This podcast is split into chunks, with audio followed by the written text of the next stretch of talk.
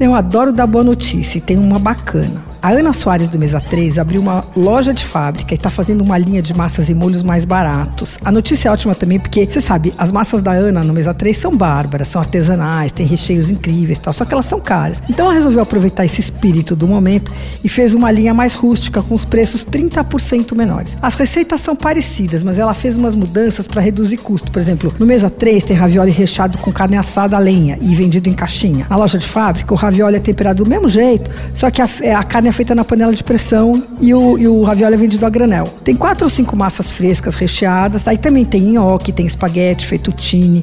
Ela simplificou também os molhos. Tem branco, vermelho, bolonhesa de linguiça e uma manteiga aromatizada. No sábado tem frango assado a lenha e aí tem umas empadas, crostatas também, tudo. Ela faz delivery, só que eu acho uma pena, porque é um programão ir lá conhecer a fábrica na Vila Romana. A loja é logo na entrada e tem uma parede de vidro que dá para acompanhar o trabalho do pastifício ali, os caras abrindo a massa numa mesona, colocando o recheio. Eu amei. Bom, o Mesa Atriz, você sabe, mudou de endereço, né? Tá no Sumaré. A loja de fábrica fica na rua Marco Aurélio 154, na Vila Romana.